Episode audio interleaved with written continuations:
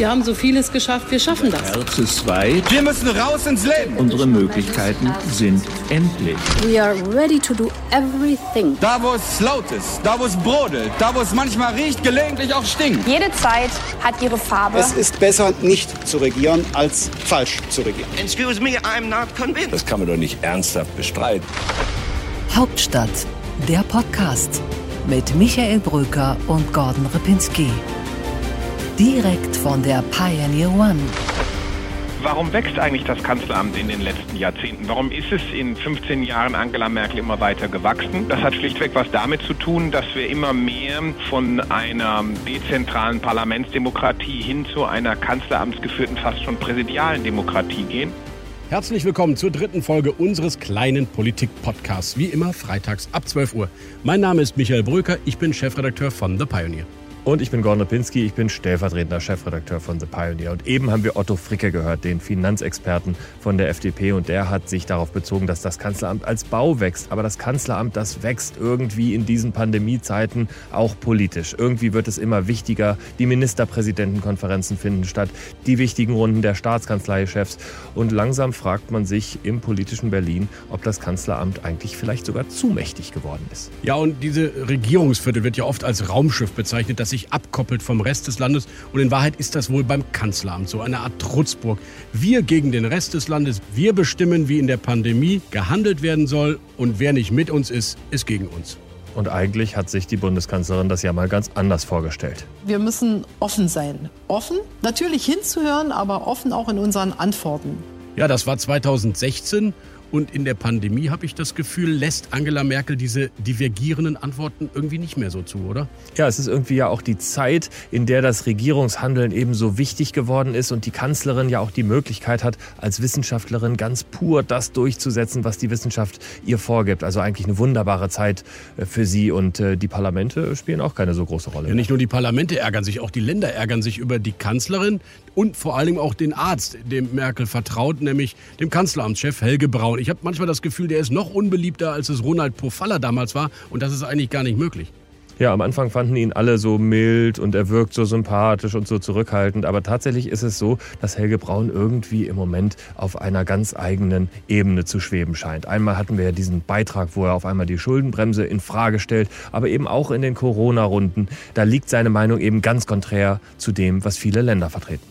Ja, und er kann diesen, dieses Vorurteil offenbar nicht ausräumen, dass nur dort Wissenschaftler präsentieren dürfen im Kanzleramt, die auch die Meinung des Kanzleramts erfüllen. Jetzt haben sie ja sogar einen Ökonom gefunden, auch einen der renommiertesten, nämlich Clemens Fuß, der genau dasselbe sagt, wie es Helge Braun und das Kanzleramt im Vorfeld am liebsten in, in, den Beschlüssen schon festgelegt hat. Hören wir mal eben Clemens Fuß zu. Es ist wirtschaftlich richtig, in solchen Situationen zu Verschärfungen zu greifen, auch wenn diese Verschärfungen schmerzlich sind für die Betroffenen, gar keine Frage. Aber auch wirtschaftlich ist es besser, weil man dann die Chance hat, dass das Ganze irgendwann auch mal aufhört. Ja, das ist ein Wirtschaftswissenschaftler, der sich fast anhört wie das perfekte Feigenblatt für die Kanzleramtspolitik. Und tatsächlich ist die Kritik an den ausgewählten Wissenschaftlern auch groß. Gerade bei den Sozialdemokraten hört man das dass sich das Kanzleramt eben jene aussucht, die die Meinung genau vertreten. Sie haben in einer der früheren Ministerpräsidentenkonferenzen dann mal mit Mühe durchgekämpft, dass auch ein Psychologe wenigstens eingeladen wurde, um wenigstens eine Meinung hineinzubekommen, die ein bisschen kritisch, ein bisschen anders ist. Ja, und ich finde, das gehört ja dazu. Soziologen, Psychologen, sozial denkende Menschen. Es geht natürlich nicht nur um Virologen oder Physiker oder Mathematiker, die berechnen, wie ein Virus sich auswirken könnte, sondern was macht das Virus mit uns? Ich finde, diese Stimme fehlt im Kanzleramt und damit auch in der Politik. Und es wirkt sich aus. Das erste Mal, seit die Pandemie begonnen hat, ist die Bevölkerung skeptisch, was die Regierungspolitik angeht. Das erste Mal geht die Zustimmung zurück und ich glaube, da muss auch die Bundeskanzlerin aufpassen. Ja, Lockdown alleine als Politik reicht nicht. Ein Thema, das uns sicherlich hier wahrscheinlich noch öfter beschäftigen wird. Und im Grunde genommen ist es auch das Thema und damit können wir schon überleiten unseres Deep Dives. Wir wollen richtig tief reingehen in das Thema Öffnungsstrategien. Wie geht es weiter nach der Pandemie? Wie reagiert man auf welche Inzidenzwerte und was macht man gegebenenfalls, wenn es wieder hochgeht? Ja, und der Druck der nordischen Länder, der wächst, weil dort die Inzidenzen eben besonders gering sind. Und eine der wichtigsten Persönlichkeiten aus den Norden, muss man ja sagen, Gordon, in Deutschland ist Manuela Schwesig. Und du hast mit ihr natürlich auch über die Öffnungen gesprochen. Selbstverständlich. Mecklenburg-Vorpommern, ein wichtiges Land. Manuela Schwesig, eine wichtige Stimme für die Sozialdemokraten. Mit ihr das Interview später. Und dann hast du gesprochen mit Gitta Konnemann im kürzesten Interview der Welt. Ja, unsere wunderbare Rubrik Ein Satz zu. Heute mit Gitta Konnemann, stellvertretende Fraktionsvorsitzende der Union. Und die beiden anderen Rubriken kommen natürlich auch noch. Also, das alles erwartet Sie und euch später bei uns. Hauptstadt der Podcast. Deep Dive. Ja, Gordon, unser Deep Dive zum Thema Öffnungsstrategie. Für mich die wichtigste Frage, wann öffnen wir denn jetzt und vor allem, wer entscheidet das? Ja, das ist eine große Frage, die jedes Bundesland im Moment für sich ein bisschen versucht unterschiedlich zu beantworten. Zwei Nordländer haben Konzepte vorgelegt bzw. arbeiten gerade dran. Schleswig-Holstein nämlich und Niedersachsen. Und die haben nach Inzidenzen und nach Branchen unterteilt. Also die haben gesagt, eine bestimmte Branche kann ab einer bestimmten Inzidenz so oder so unter bestimmten Auflagen oder ohne Auflagen eben öffnen. Also für dich sehr wichtig zum Beispiel die Bars in Niedersachsen, die würden eventuell bei einer Inzidenz unter 25 wieder aufmachen. Und bei dir die Fitnessstudios, wann machen die auf? Das ist dann ungefähr bei unter 50 wieder der Fall. Aber auch da wird dann wieder unterschieden, wie groß die Inzidenz ist, wie viel Platz in den Fitnessstudio gelassen wird. Und wenn alles draußen stattfinden kann, dann noch etwas früher. Also das ist eine riesengroße Tabelle, in der das dann tatsächlich aufgeführt wurde. Aber damit sind die Niedersachsen und die Schleswig-Holsteiner vorangegangen. Die Schleswig-Holsteiner haben es sogar schon öffentlich vorgestellt. Alle Bürgerinnen und Bürger, die von Einschränkungen im Moment betroffen sind, haben hier einen Anhaltspunkt, ab wann Öffnungsschritte möglich sind. Es ist ein Fahrplan der Hoffnung, der Orientierung geben soll für mögliche Öffnungsschritte. Dann erobern wir uns ein kleines Stück, Schritt für Schritt, wieder unseres Alltages, so wie wir ihn gekannt haben, gemeinsam zurück. Das waren Daniel Günther, Monika Heinold und Heiner Garg, also die Jamaika-Koalition des Nordens. Das heißt, drei Parteien wollen dringend öffnen. Aber gibt es eine Inzidenz, die bundeseinheitlich am Ende gelten könnte und vielleicht auch dann die Kanzlerin überzeugt? Nee, so richtig nicht. Also es gibt schon diesen Grenzwert von 50, den ja auch im Kanzleramt niemand in Frage stellt, wo viele sagen, ab 50 nach unten kann wieder geöffnet werden. Aber ähm, man muss auch eins sagen, die große Spannung in dieser Debatte ist eigentlich, dass die Länder Konzepte vorlegen, weil sie sich natürlich um die regionale Wirtschaft besonders Sorgen machen. Im Kanzleramt aber würde man gerne diese Debatte noch gar nicht führen. Die Sorge von Angela Merkel und von Helge Braun ist, wenn man die Debatte jetzt schon führt, dann fangen die Leute schon an zu öffnen, egal ob man etwas beschließt oder nicht. Okay, das verstehe ich. Das ist so eine psychologische Argumentation. Aber was mich fasziniert ist, warum Sie nicht den Menschen und den Branchen zutrauen, individualisierte, differenzierte Konzepte zu entwickeln die Wirtschaft ist doch auf dem Baum, Gordon. Neulich gab es eine interne Runde von Hauptgeschäftsführern der Wirtschaftsverbände. Da hat einer von Staatsversagen gesprochen. Da haben die gesagt, naja, wenn in den Altenheimen 50 Prozent Infektionsgeschehen ist, bei uns aber nur 4 Prozent, warum gibt es für uns keine Perspektive? Die Wirtschaft hält das doch nicht mehr durch. Ja, das ist die große Frage. Das kannst du zum Beispiel bei der berühmten Gastronomie natürlich genauso argumentieren. Die Gastronomie hat ja dann mit Belüftungsanlagen gearbeitet, haben zum Beispiel draußen äh, viel mehr Plätze angeboten, damit sich das alles ein bisschen mehr verteilt. Und die Statistiken haben ja auch gezeigt, dass so viele Infektionen gar nicht dort stattgefunden haben. Andererseits war man dann irgendwann im Herbst natürlich auch an einem Punkt, an dem man es gar nicht mehr richtig nachvollziehen konnte. Also was soll man tun? Ja, Merkel erinnert mich im Moment so ein bisschen an Greta Thunberg. Irgendwie das Haus ist on fire und dann können wir nicht über eine Gießkanne reden, sondern da müssen wir den dicke, fette Löschbrumme rausholen. Und für mich ist das ein bisschen zu unterkomplex. Es gibt Wissenschaftler, die werden nicht gehört, die haben gute Strategien, die tauchen offenbar im Kanzleramt nicht auf. Ja, eins ist, glaube ich, ganz wichtig bei diesen Öffnungskonzepten. Äh, die äh, Länder sind natürlich auch unsicher, wann was wie passiert. Und auch die Bundesländer, die das jetzt vorgelegt haben, können natürlich nicht sagen, wie es weitergeht mit den Mutationen. Aber eins ist entscheidend, nämlich eine psychologische Wirkung zu erzielen, den Leuten Hoffnung zu geben und zu sagen, hey, wenn wir hier oder dort bei dem oder dem Wert sind, dann geht es auch wieder vorwärts. Und ich glaube, genau diese Marke, diese, dieses Signal, das fehlt eigentlich vom Kanzleramt im Moment. Das heißt, es wird am Ende nicht einen Exit-Plan geben, sondern 16 verschiedene? Nein, das Ziel ist schon eindeutig, einen Öffnungsplan zu haben und der wird zu Mitte Februar erarbeitet. Bis zum 14. Februar gelten die Maßnahmen. Ungefähr am 8. oder 9. Februar wird die nächste Ministerpräsidentenkonferenz tagen und bis dahin will Helge Braun einen Plan erarbeitet haben. Der will nicht, dass die Papiere und die Zwischenergebnisse vorher durchgestochen werden, deswegen hält er es ganz eng. Carolina Gernbauer ist die Amtschefin von Markus Söder und Christian Gebler, das ist der Amtschef von Michael Müller in Berlin. Das sind die zwei privilegierten Eingeweihten, die dabei sein dürfen. Und alle anderen werden rausgehalten. Und dann im Februar wird was vorgelegt. So etwas nennt man mal wieder klassisches Hinterzimmer. Was mich doch viel mehr interessieren würde, ist, gibt es mal neue Wissenschaftler, neuen Input, neue Beratung? Ich finde den Corona-Beirat in Nordrhein-Westfalen übrigens sehr gut, weil er wirklich interdisziplinär sind. Da sind Unternehmer dabei und äh, Rechtsphilosophen und auch natürlich Virologen. Ich habe das Gefühl, Helge Braun und, und diese Viererrunde, die du da gerade genannt hast, es wird jetzt noch kleiner und noch mehr Hinterzimmer und noch weniger Beratung. Ja, das ist nicht ganz falsch, Michael. Es sieht so aus, dass das Robert-Koch-Institut wird noch wichtiger, denn das Robert-Koch-Institut arbeitet aktuell an einer Bewertung, an einem Bericht über die Bedeutung und über die Gefahr von der Mutation. Dieser Bericht, auf den warten auch die Länder im Moment, denn sie wollen natürlich wissen, wie gefährlich sind die verschiedenen Mutationen, die da im Moment unterwegs sind. Auch da, Anfang Februar soll das vorgelegt werden. Dann guckt das Kanzleramt drauf, dann guckt Helge Braun drauf, dann gibt es die Öffnungsstrategien, über die wir eben geredet haben. Und dann wird aus dem allen zusammengegossen irgendwie sowas wie eine nationale Öffnungsstrategie. Meine Einschätzung ist irgendwie, dass sie sich auch deswegen diese differenzierte Vorgehensweise nicht trauen, weil sie Angst haben, dass sie danach diskriminieren müssten vielleicht, nämlich wer darf schneller was in diesem Land. Die Branchen, die schneller öffnen, werden sofort von anderen attackiert. Die Menschen, die geimpft sind, sollen auch keine äh, Privilegien bekommen. Ich habe das Gefühl, diese, diese Normalität für alle, die kann man aber nicht kriegen in so einer Pandemie, die von Flensburg bis Passau völlig unterschiedlich sich darstellt. Ja, ich glaube, Angela Merkel hat in vielen Punkten recht gehabt in dieser Pandemie. Sie hat in vielen Punkten frühzeitig erkannt, in welche Richtung die Tendenz geht. Ich glaube, das gilt auch für den Herbst. Ich glaube, im Moment Moment läuft sie das erste Mal richtig Gefahr, an der Stimmung vorbei zu regieren. Ich glaube, sie ist sehr gelenkt davon, dass sie eben auch nur noch acht Monate, neun Monate im Kanzleramt sitzt. Sie möchte auf keinen Fall, dass es ein gesundheitspolitisches Fiasko in Deutschland gibt. Ja, aber was all die anderen Folgen sind, die Langfristfolgen, die psychologischen Folgen, die wirtschaftlichen Folgen, da muss man natürlich auch sagen, das wird sie als Bundeskanzlerin nicht mehr verantworten müssen. Und sie hat ja schon im April 2020, glaube ich, das gesagt, was ihr immer noch im Kopf rumgeht, nämlich warum sie so gegen zu frühe Lockerungen ist. Wenn wir jetzt Beschränkungen aufheben, wenn wir Lockerungen machen, dann wissen wir eben nicht genau, was die Folge davon ist. Wir bewegen uns auf dünnem Eis, man kann auch sagen auf dünnstem Eis.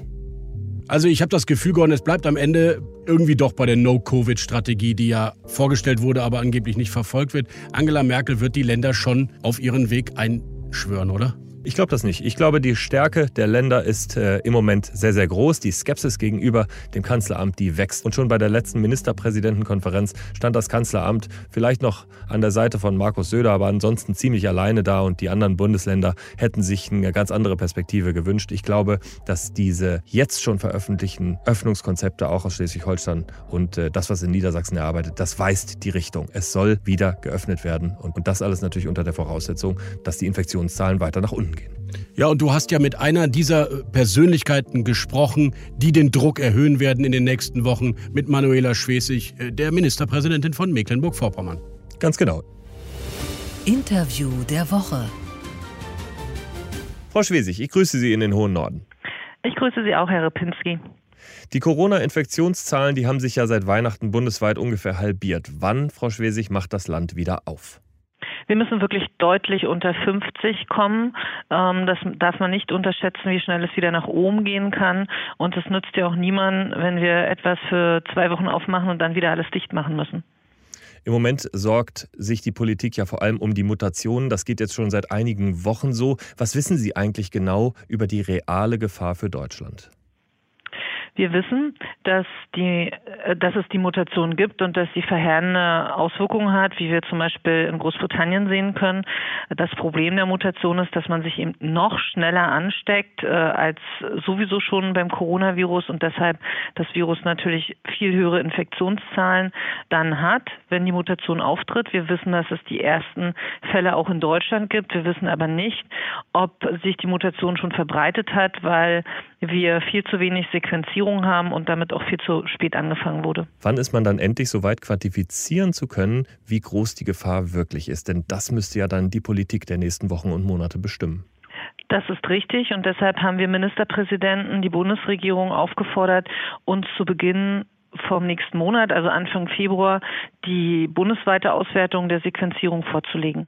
In Niedersachsen und Schleswig-Holstein werden aktuell konkrete Öffnungskonzepte erarbeitet. Einzelhandel und Sportstätten zum Beispiel sollen bei einer Inzidenz von unter 50 wieder öffnen können. Wann darf man wieder an die Ostsee fahren? Wir haben ja im letzten Jahr sehr gute Erfahrungen gemacht mit unserem Öffnungsplan in Mecklenburg-Vorpommern, auch beim Thema Tourismus, dass wir in Schritten angefangen haben, Schritt für Schritt. Und damit können wir frühestens anfangen, wenn wir wirklich deutlich unter 50 sind. Ähm, ich bin sehr froh. Wir haben eine heftige zweite Welle, die gerade durch Ostdeutschland geht, dass Mecklenburg-Vorpommern davon nicht so stark betroffen ist wie andere ostdeutsche Bundesländer. Aber auch wir müssen erstmal wieder deutlich unter 50 kommen. Und wir haben ja selber erlebt, wie schnell es nach oben geht. Wir waren noch nicht Risikogebiet, haben trotzdem den äh, Shutdown durchgezogen und trotzdem sind die Zahlen gestiegen. Und das zeigt, äh, wie ja volatil die ganze Sache ist und deshalb ist es jetzt noch nicht die Zeit, über Lockerungen zu sprechen. Leider auch noch nicht über den nächsten Ostseeurlaub. Ich sehne mich selber danach. Ähm, aber es ist richtig, sozusagen schon Perspektivpläne zu erarbeiten. Das wäre genau die Frage. In dem letzten Beschluss von der Ministerpräsidentenkonferenz stand ja, in drei Wochen oder in zwei Wochen, Mitte Februar, soll es eben genauso einen Plan geben. Also brauchen wir das, einen bundesweiten Plan, ab welcher Inzidenz wie geöffnet werden kann? Ja, wir brauchen den Perspektivplan und der muss ganz klar an Inzidenzen geknüpft sein.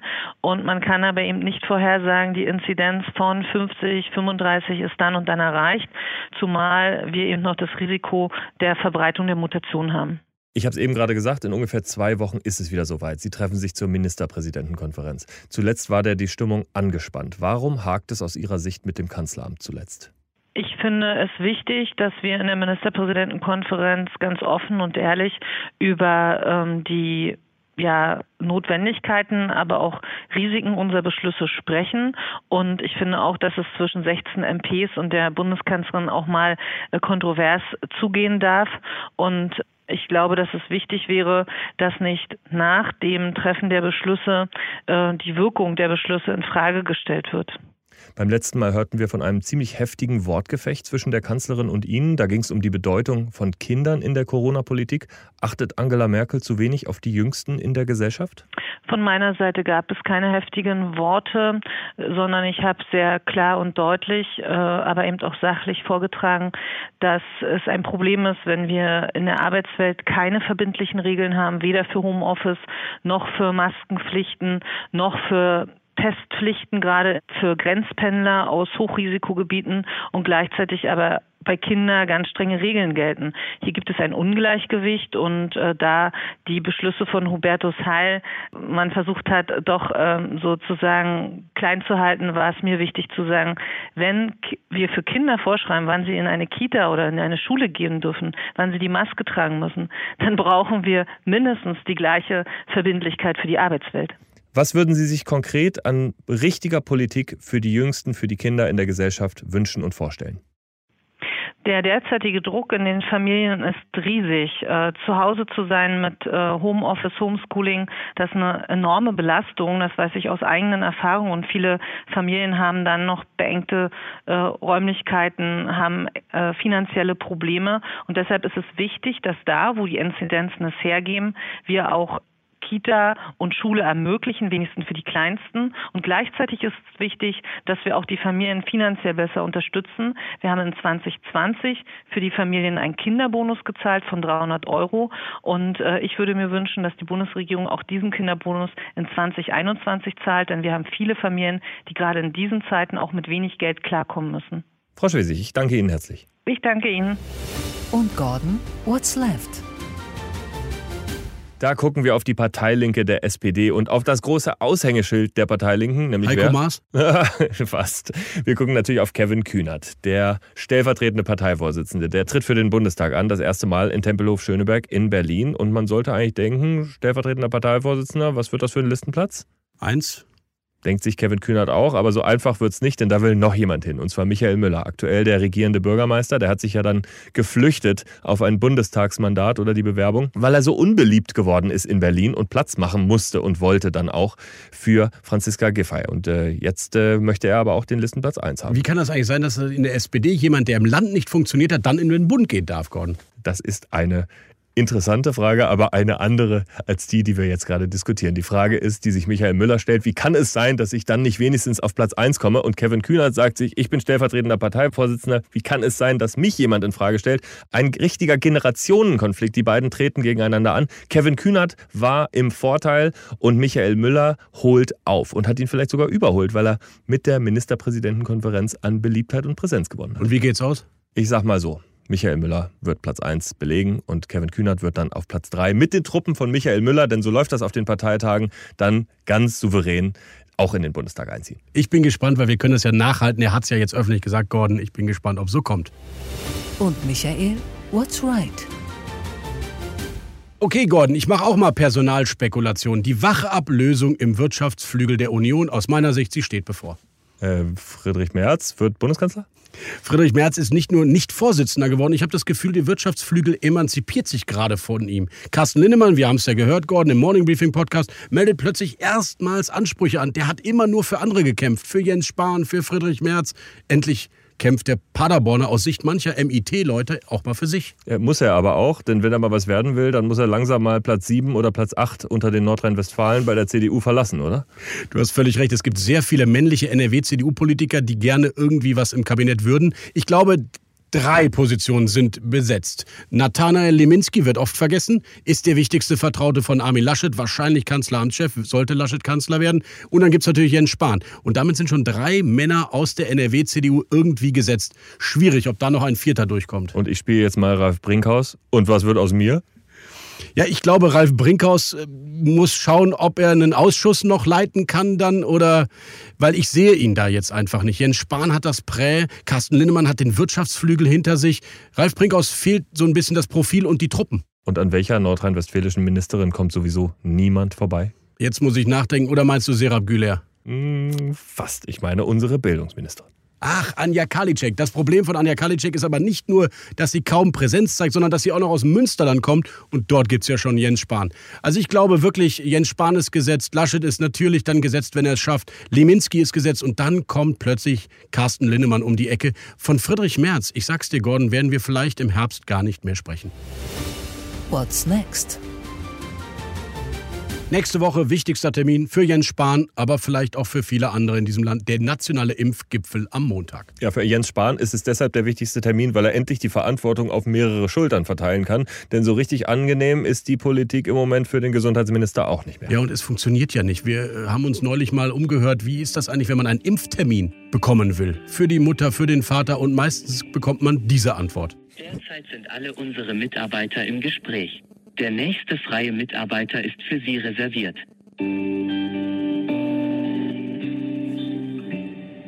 »34 Wochen vor der Bundestagswahl ist es tatsächlich so, Corona dominiert das Land, Corona dominiert auch den Einstieg in den Bundestagswahlkampf. Und ja, da bedeutet es auch für Jens Spahn, dass er ein paar Punkte machen muss und äh, schauen muss, dass er als Minister gut wegkommt. Ja, und das war er auch schon wieder, unser Hauptstadt-Podcast am Freitag immer zu hören auf thepioneer.de oder auf Ihrer Lieblings-Podcast-App. Und wenn es Ihnen gefallen hat, dann liken oder empfehlen Sie uns. Sagen Sie weiter, dass es Ihnen gefallen hat und vor allem schalten Sie in der kommenden Woche wieder ein. Hauptstadt, der Podcast auf thepioneer.de. Ja, und zum Abschluss das kürzeste Interview der Berliner Republik. Ein Satz zu Wir sagen einen Begriff und ein Politiker ergänzt in einem einzigen Satz, was ihm spontan dazu einfällt. Heute mit Gitta Konnemann, CDU-Abgeordneter aus Niedersachsen und stellvertretende Fraktionsvorsitzende. Schuldenbremse. Muss so bleiben, wie sie ist, denn die Schuldenbremse sorgt für Haushaltsdisziplin und hat uns so erst die Spielräume verschafft, die wir heute brauchen. Also Hände weg.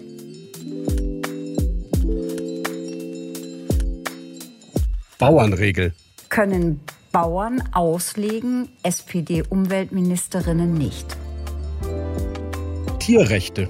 Tierrechtler sind keine Tierschützer, sondern das Gegenteil. Denn Peter zum Beispiel lehnt jede Tierhaltung ab, also lieber tot als Haustier.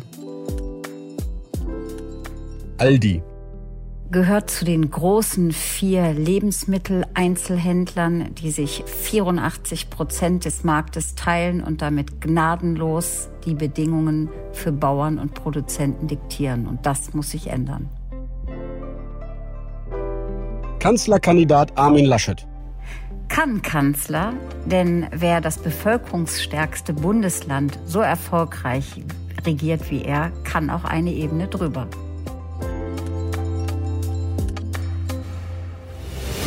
Hauptstadt, der Podcast. Mit Michael Bröker und Gordon Ripinski. Direkt von der Pioneer One.